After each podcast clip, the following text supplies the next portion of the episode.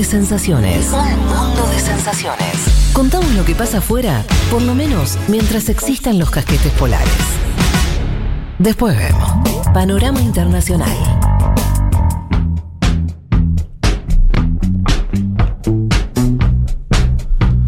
Si les parece, avanzamos con los temas. Em, brevemente lo de Brasil. Decíamos, 7 de septiembre es el aniversario de la independencia. 199. El año que el otro año es el- los 200 años de la independencia de Brasil, 1822, mi- 2022, sí, correcto. Mamita, lo, lo Casi que va, lo- redondo. lo que va a ser ese bicentenario, ¿no? En plena campaña casi. En plen- claro, que plena viene. campaña. Bueno, ¿cuál es la cuestión? Bolsonaro venía instalando esta fecha como una fe- un día de movilización, que efectivamente ahora cada vez más lo, está, lo están convocando, lo está convocando el bolsonarismo más duro, pero también lo están convocando los medios bolsonaristas, ¿no? que los hay bastantes. Eh, del lado de enfrente hay una preocupación también creciente de si ese día va a haber manifestaciones en términos también militares, policiales, ¿no? Parte de la base bolsonarista, que son esos, Sí. eh, si eso va a terminar siendo una especie de, en el- de marcha, ¿no? De, de- de camisas negras por, por, por avenidas, este, por, por, por San Pablo, ¿no? Eh, Ocho gobernadores ya prohibieron la participación de la policía militar claro. en las, bueno, mo- en las movilizaciones. tiene sentido, ¿no? Que la Claro. policía no pueda manifestarse como si fueran ciudadanos. Pero hay todo un choque ahí. Hay Sí. todo un choque ahí. Claro. A mí lo que me llamó yo ir como al, al punto que quería tratar a ver qué piensan ustedes. Me preocupó no eso, lo cual. A ver. Bolsonaro siempre ya tiene una deriva autoritaria, podría tenerla más, podría tenerla más. Esto huele más a intento de. eh, de convocar a los propios en un momento de mucha debilidad, donde todas las encuestas lo dan perdedor, donde viene perdiendo con la Corte Suprema, en el Congreso mismo, de retomar, ¿no? Eh, cierto, eh, por lo menos de agitar a los propios para decir acá estamos y eh, ir a enfrentar el último año, ¿no? Previo a las elecciones. Hasta ahí, qué sé yo, eh, obviamente que no nos gusta Bolsonaro, pero no hay nada, nada tan raro necesariamente si no pasan estas cosas que decíamos. Claro, si vos tenés a los militares desfilando, bueno, o sea, Sí, estamos en no, otro cantar Y ahí. marchas donde, y lo, esto lo hemos visto todo este año, gente no solamente repitiendo la narrativa de fraude bolsonarista, sino pidiendo intervención militar a la. Suprema, Exacto. ¿no? que fue, fue un tema de protesta de la, la última. ¿no? Y Bolsonaro hablando de que el pueblo se arme, ¿no? El pueblo armado. Ahora lo que me interesa discutir es lo siguiente. Eso está, está bien. Del, del anti-bolsonarismo, hay mucho miedo con esta fecha, empezó también a surgir porque el fora Bolsonaro también es algo que fue creciendo en manifestaciones todas las semanas y demás. Va a haber manifestaciones anti-Bolsonaro el mismo 7 de septiembre.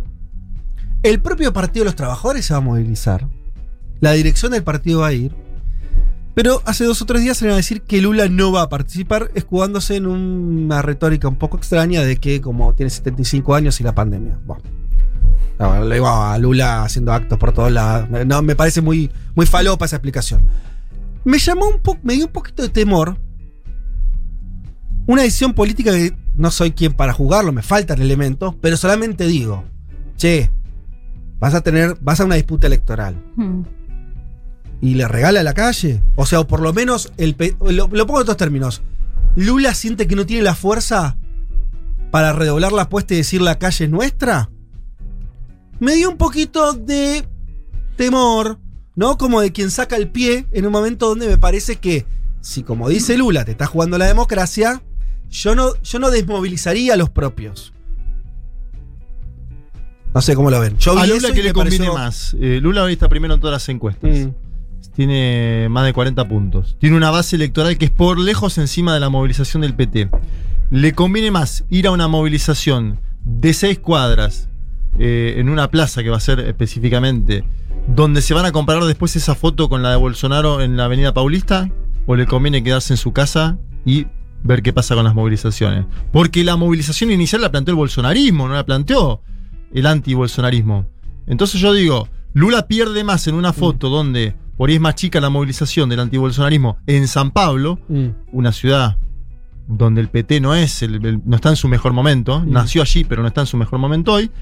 No sé, me parece a mí que gana más eh, quedándose en San Bernardo de, de Campo, Sí. comentando la situación. O pierde menos. Pierde menos, te diría. Puede ser. Eh, es discutible. No deja de ser. ¿Sabes lo que siento? Es como que ilumina un problema que tiene el PT desde hace mucho tiempo.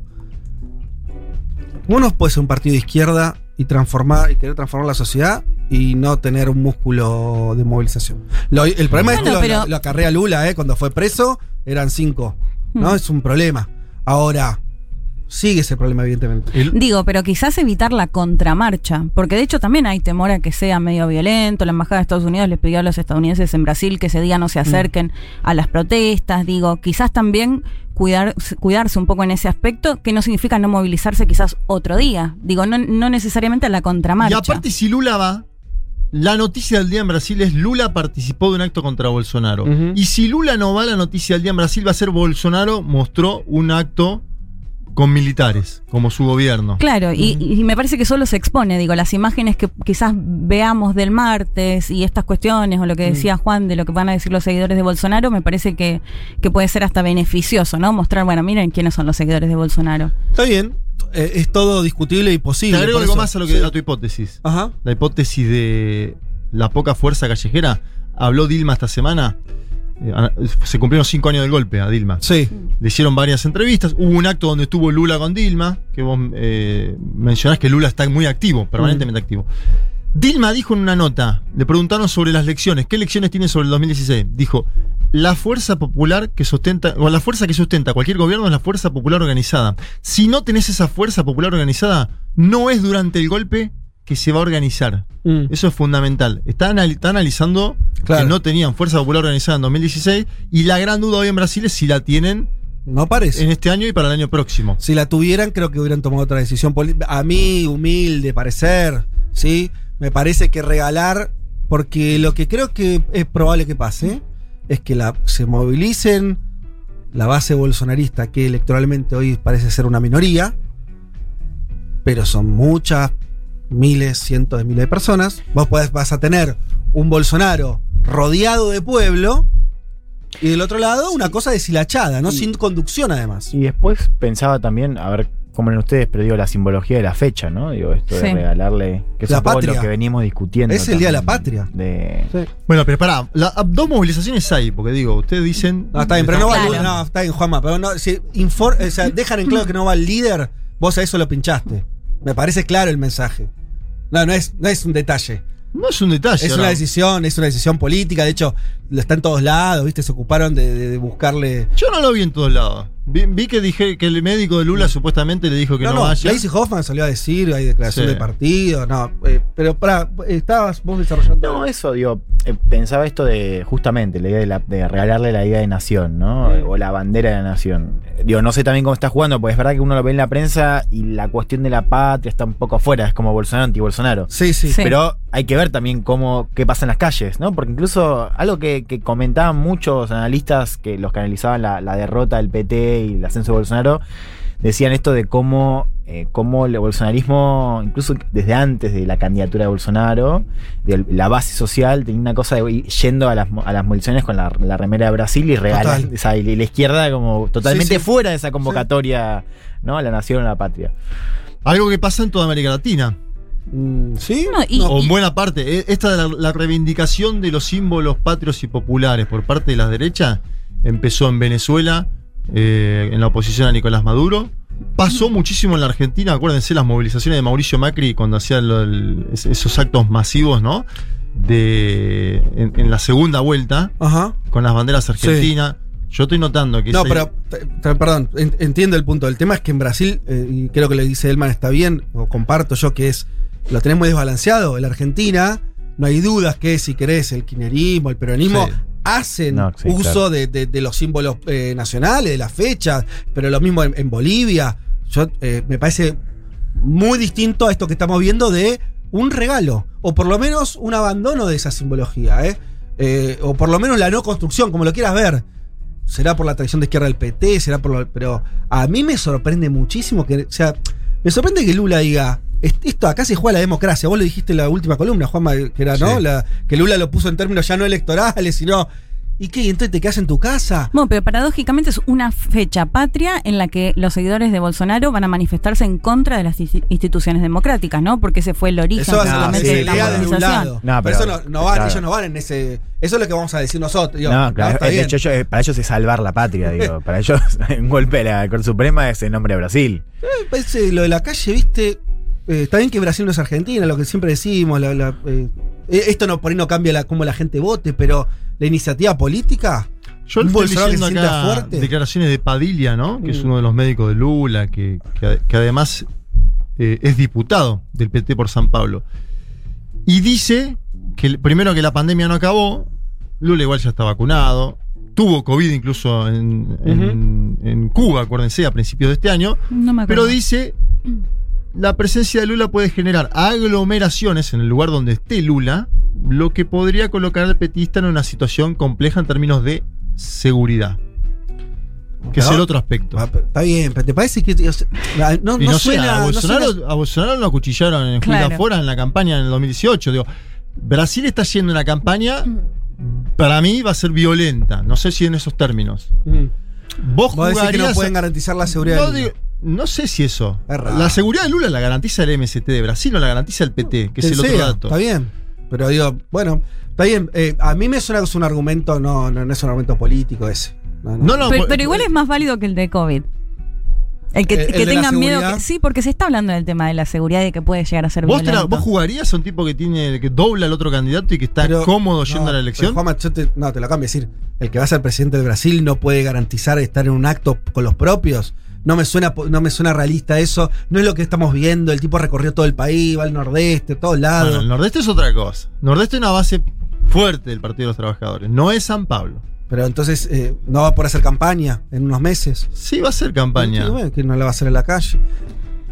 Acá yo entiendo que hay una lectura. Además, ¿sabes qué? Lo leí. En, hay un debate. Muchos de, de- de- de los sectores políticos del PT tienen una idea que me parece peligrosísima. A ver. Que es: Bolsonaro ya perdió. Al PT Mm. le conviene hacer, hacer la plancha. Tranquilidad. ¿me entendés? Confiarse. Eso. Entonces, hay algo que está mal. O es eso, o se están jugando a la democracia. Las dos cosas no van. Y yo no veo. Y eso es. No, y no ves la otra posibilidad que es po- de bajar un poquito la escena, como acá ha hecho en su momento, no sé, Cristina Kirchner, eh, cuando estuvo Mauricio Macri gobernando, y, y dejar que sea. que las luces se enfoquen Mm. A Bolsonaro en ese acto. Claro, eso con, es lo que yo Con digo, los sí. militares, Puede con ser. un gabinete militar, Gente un pidiendo Lula golpe. ausente, Mm. supuestamente por seguridad, posiblemente por seguridad y por la pandemia. Le baja el, el foco a eso. Y aparte, después te, te niega la comparativa. Porque vos, después en la comparativa, si tenés más gente con Bolsonaro, el PT va a decir, y bueno, no estuvo Lula. Mm. Es una justificación. Además de mostrarle, Sí. mostrar al Brasil lo que es la imagen de Bolsonaro con los Y militares. otra ¿no? cosa que es, pensando un poco lo que decía Leti respecto al tema del clima violento, ¿no? Digo, ahí puede haber un cálculo, inclusive en términos de gobernabilidad, de decir cuánto le conviene a la izquierda que Brasil se parezca cada vez más a lo que vemos en Estados Unidos, digo, con protestas donde tenés muertos y donde tenés una Claro. situación de polarización totalmente, o sea, volcada a la violencia. decir, bueno, si vos estás con un año, ¿cuánto? hasta, ¿qué es? Año y medio, hasta elecciones Un año, un año, Un octubre. año y medio si querés hasta, hasta el nuevo gobierno. Es decir, bueno, ¿cuánto esto juega para prevenir que la calle en Brasil se radicalice todavía más? Bueno, ahí hay una- otra discusión interesante que es cuando vos estás enfrentando a un poder claramente fascista en este caso, o totalitario o, o, eh, eh, antidemocrático en muchos aspectos, eh, si vos no, del otro lado, ¿cómo respondés? Si vos podés responder con, como, supo- como, como si fuera una sesión normal o no. Yo creo que no. Yo creo que en Brasil no, no, no, no- no tenés eso y tomo, hago mías esas palabras de Dilma que no conocía, que trae Juanma, de decir, y a nosotros ya nos dieron un golpe y no teníamos preparado nada para defendernos. Entonces yo digo, che, están igual. Hola, aviso, me parece que están igual. Me parece un problema, porque tal vez Bolsonaro no se quiera ir porque tenga menos votos. Tal vez no. Entonces, El problema es vas si a quedar pa- con la si presión. para el pueblo están igual. Ahí te la de vuelta. Porque Mm. una cosa es la base popular organizada para enfrentar un golpe. Ahora, Lula ha ganado legitimidad en los últimos dos o tres años a nivel encuestas que por ahí no tenía en el momento que era detenido o lo tenía pero en otra escala. Sí. Está doblando al presidente hoy. sí. Eh, así que me parece que eso también hay que ponerlo en consideración. ¿No te parece que es un Lula que está pensando más en el pueblo brasilero que en el PT y la base organizada en este momento? Sí, eh, yo tengo miedo que lo que la lectura que haya es que Bolsonaro no perdió la calle, que no son tres policías, sino son miles y miles y miles y miles de brasileños que lo bancan. Sí, sí, tiene ¿Dónde? 20 puntos de Bueno, base. ah, igual tener 20 puntos pueden no tener nada. O sea, mm, eh, No, no, son tiene, cosas tiene base que moviliza, Ah. además de tener 20 puntos, tiene Bueno, base que y moviliza. frente a eso vos no le pones nada. Bueno, ok, veamos. A mí me parece que eso es derrotista en una, en, en una, eh, pero me puedo equivocar, por supuesto. Me suena que, que habla de las falencias de esa izquierda, de la poca calle que tiene, de, de un Lula que seguramente está tejiendo alianzas muy grandes para gobernar y, y es lógico eso. Pero ojo con- que quiera repetir la experiencia del 2002, donde el que estaba antes era eh, Fernando Enrique Cardoso y otra realidad, ¿no? No había grieta en Brasil, era, bueno, no- no- nada que ver la película. Era Disney, ¿no? Y yo me acuerdo a Cristina cuando la querían juzgar en tribunales, fueron, lle- llevó, llevó gente, no, no llegó sola. No, no, no, fue con. Entonces, los momentos de debilidad. Ese 13 de abril fue con muchísima gente. Claro. Entonces, eh, no sé. Me suena. No quiero ser. digo, vamos a ver qué pasa. Pero no sé si va a estar tan lindo la foto después del 7 con, con esa marea bolsonarista.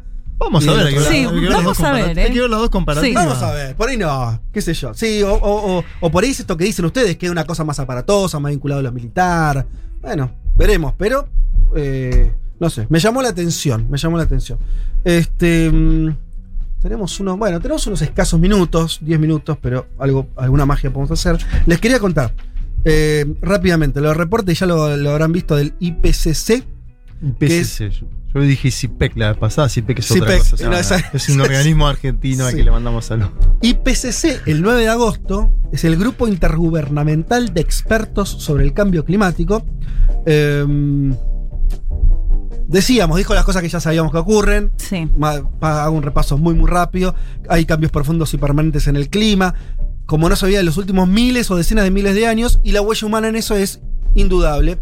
Eh, que, existe. Una reducción sustancial de las emisiones de carbono, dice el informe, limpiaría los aires rápidamente, pero llevaría unos 20 o 30 años que se estabilice el clima general, este que sentimos todos desacomodado. Tengo que decir que tampoco me pareció tan eh, largo, ¿no? El proceso. Eh, no, es, corto, pero ah, más o menos que podrías acomodar el barco en unos 30 años si se redujeran ya mismo de forma muy sustancial las emisiones de carbono. Y por último, esto es interesante, los cambios en el clima se dan a escala global. Esto por ahí tal vez es la mayor novedad del informe. Se dan en todo el mundo. Sí. O sea, no hay una zona, no es el Polo Norte, no En es simultáneo. es en todos lados.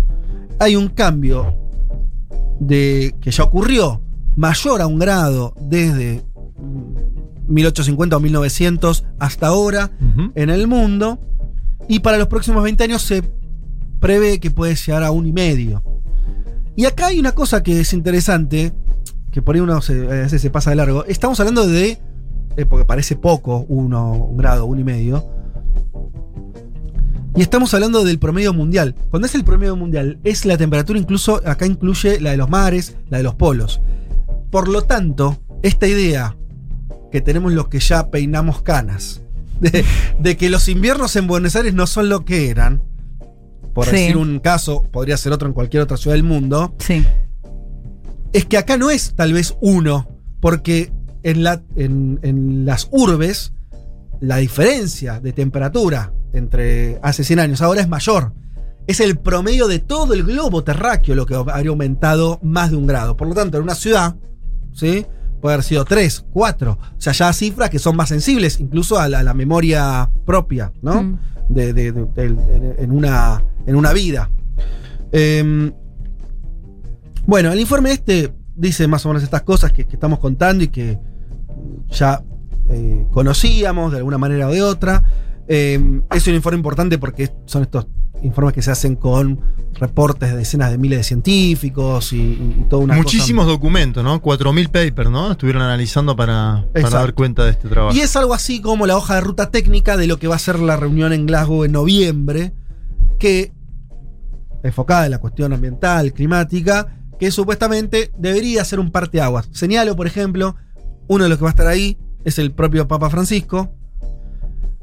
Leí una nota donde eh, eh, hablaban con el arzobispo de Glasgow que yo- y decían, no le va a dar bolilla a la iglesia, no viene a eso, viene a la cumbre a hablar de ambiente. Viste que el Papa en general su prioridad son ir a visitar a sus feligreses, a las, a las estructuras eclesiásticas de acá allá. El tipo en este caso está enfocado en, en esto. La cumbre, está bien. Totalmente. Y en unos poquitos días, ahora el 8 de septiembre va a haber, eh, semana que viene, la- una cumbre latino- latinoamericana, sí, que es como el capítulo local de eso que va a ocurrir en noviembre. Eh, ahí está muy activo el gobierno argentino. Bueno, toda una serie de cosas ahí que, que se están pensando. Todo motorizado con esta idea de que eh, los tiempos acortan y demás. Eh, Fue un pedido de la administración Biden, ¿no? Que la Argentina se involucre un poco más dentro de lo que es este, este escenario. sí. Eh, y de hecho está nada más y nada menos que John Kerry, que quien fuera canciller en su momento, o- Totalmente. eh, bueno, está a cargo de esta cuestión en los Estados Unidos de América. Eh, trato de meter una reflexión en los minutos que quedan que tiene que ver con esto. Yo pensaba que cuán- en qué medida el, el ambientalismo, y acá uso esta coyuntura del informe y, y demás, en qué medida el ambientalismo ya se convirtió en un movimiento político o no. Es interesante pensarlo, ¿no?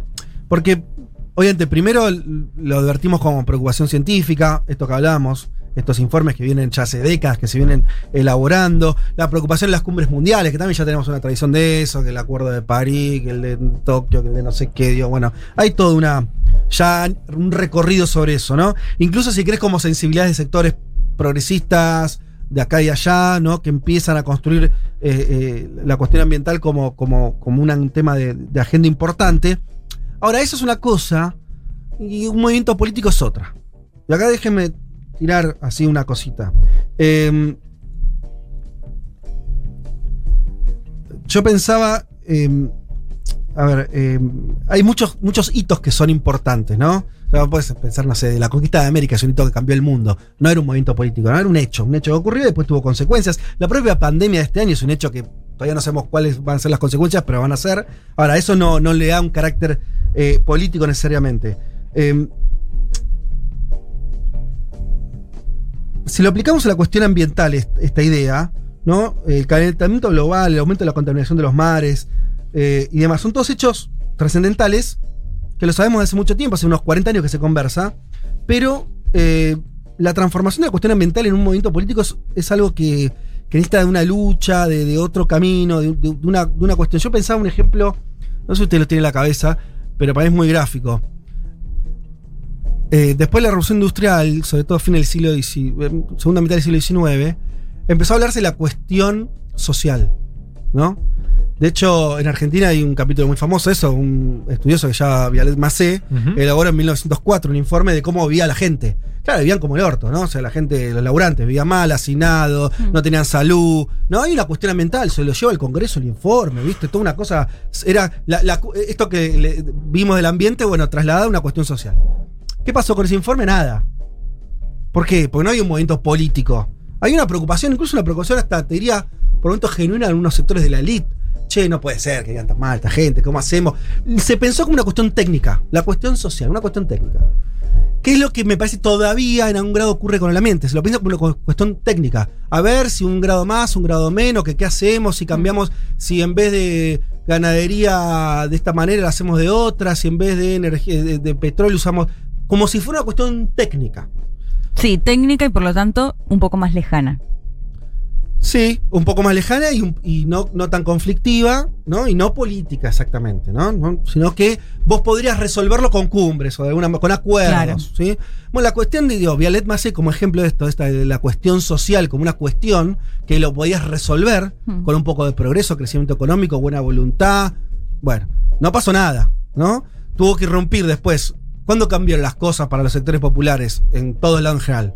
Cuando la gente empezó a hacer revoluciones, reformas, quilombos, sindicatos, ¿no? Cuando. Así se consiguieron las ocho horas, digamos, Claro. así, así se consiguió la mejora de los trabajadores en general. a, a lo que voy es, para que se transforme en un hecho político, tiene que pasar eso, Sí. en un movimiento político. Hoy el ambientalismo me parece que no es todavía eso. No es un movimiento político. Mal que nos pese, ¿sí? Hay militantes ambientales, los hay, los hay en esta radio. Hmm. Eh, ¿Y tiene que convertirse en un movimiento político autónomo o tiene que involucrarse a los movimientos ya preestablecidos? Ahí hay, todo un debate bueno, interesante. es un debate Claro. interesante, total. Pero Eso, y ¿decís en Latinoamérica o en el mundo? no, en general, es que no lo Porque es. en Europa por ahí los verdes y eso tienen un poco más de peso, ¿no? Claro, pero, pero que, ojo, hacer un partido no necesariamente significa que es un movimiento político porque es un partido político. Es una. quedarse en la fenomenología. O sea, a lo que voy es. Tiene que haber sujetos sociales, reales, que eh, tengan un, un horizonte. O sea, te diría básicamente también qué es lo que hicieron en su momento lo- lo- los movimientos que, que- que hicieron esas revoluciones, esas reformas y demás. Tener un enemigo. El enemigo no puede ser el calentamiento global. Es como. eh, pero esto no es para. No es que estoy criticando el ambientalismo, es simplemente entender el momento.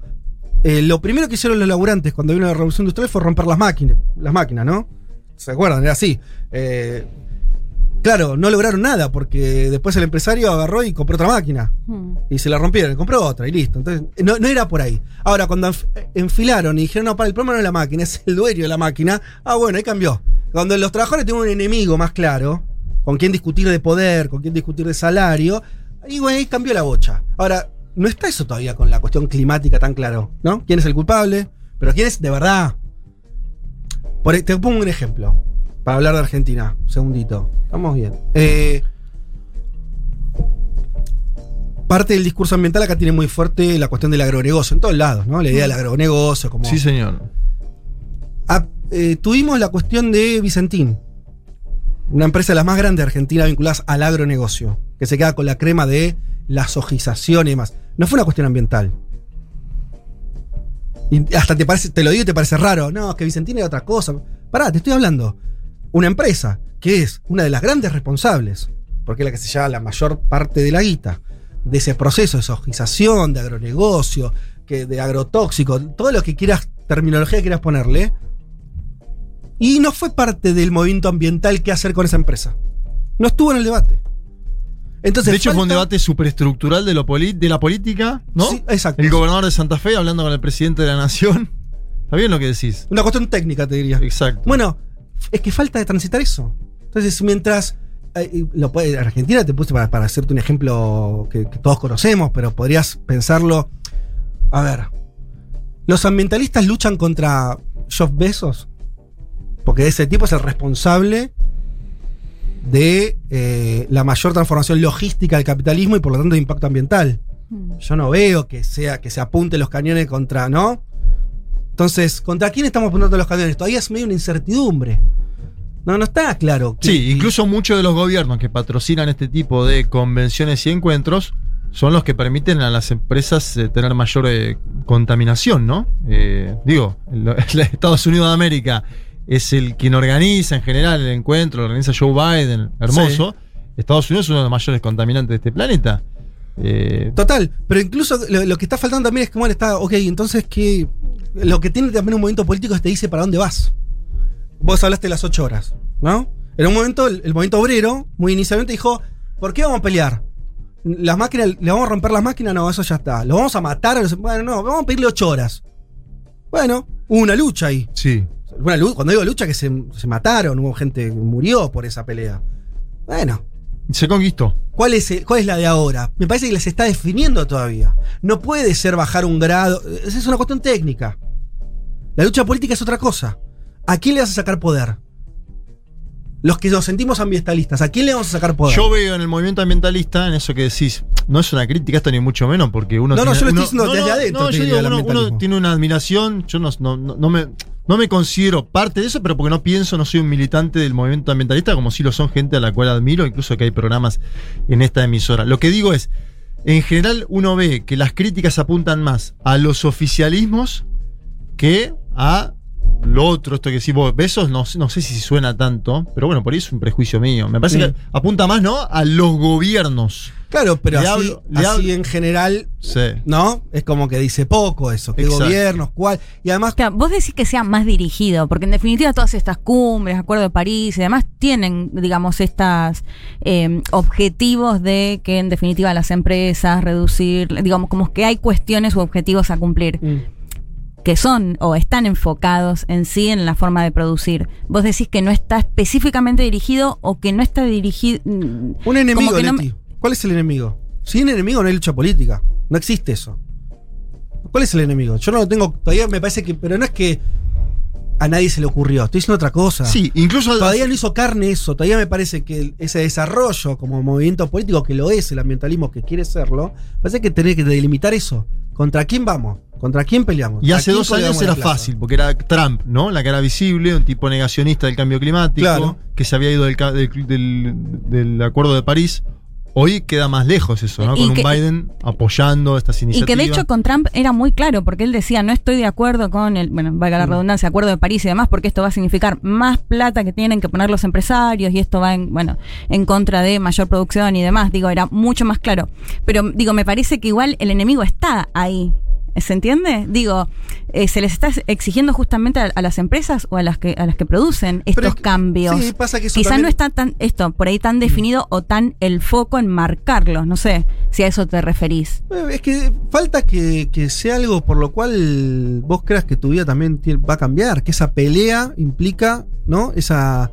eh, hay un otro al cual vos tenés que, de vuelta, sacarle poder. Yo no creo que esté tan. Vos decís las empresas. Por eso yo decía los agronegocios. Bueno, está bien, pero son genéricos que no me dicen nada. Sí. ¿no? Entonces, me llama la atención. Volvamos si querés el ejemplo de Vicentino o cualquier otro. Pero ese me parece que no- nos sirve porque tiene como toda la. eh, eh, no, no, no, no, no está pensado eso. Porque todavía me parece que no está. mm, No está la madurez, la maduración política necesaria como para llegar a esos planteos. Mm. Esos planteos van a tener que venir, salvo que. Es que mm, mm, van a venir para mí, porque fíjate Bueno. lo de Alemania, por ejemplo, las inundaciones. Eh, está impactando un poco en eso de poner sobre la mesa la cuestión climática con más fuerza. Lo que estamos viendo ahora en Estados Unidos y las inundaciones. Mm. Me parece que ahí te golpean la cara, digo, es, es la imagen que estamos viendo casi a diario. Sí, hay un debate si las- los desastres, sea humanos, digo, eso solo genera una agenda o no, una, un- una, una contra. Eh, un contraposicionamiento o no. A veces, viste, las tragedias, qué sé yo, suceden. De hecho, el mundo se viene haciendo pelota hace mucho tiempo y estamos medio así, en bola, esperando si una cumbre, que sabemos que no, la cumbre encima no va a cambiar nada, como si. No, sabemos que es más otra cosa, más declarativa que otra cosa. Hmm. Eh, a, a mí me parece que falta, falta eso, falta que se convierta en un movimiento político. Y los movimientos políticos tienen enemigos, tienen objetivos, ¿no? Tienen, Disputan poder. disputan poder. Te, sa- te saco a vos para tener yo el poder. Bueno, ¿a quién le sacamos el poder acá?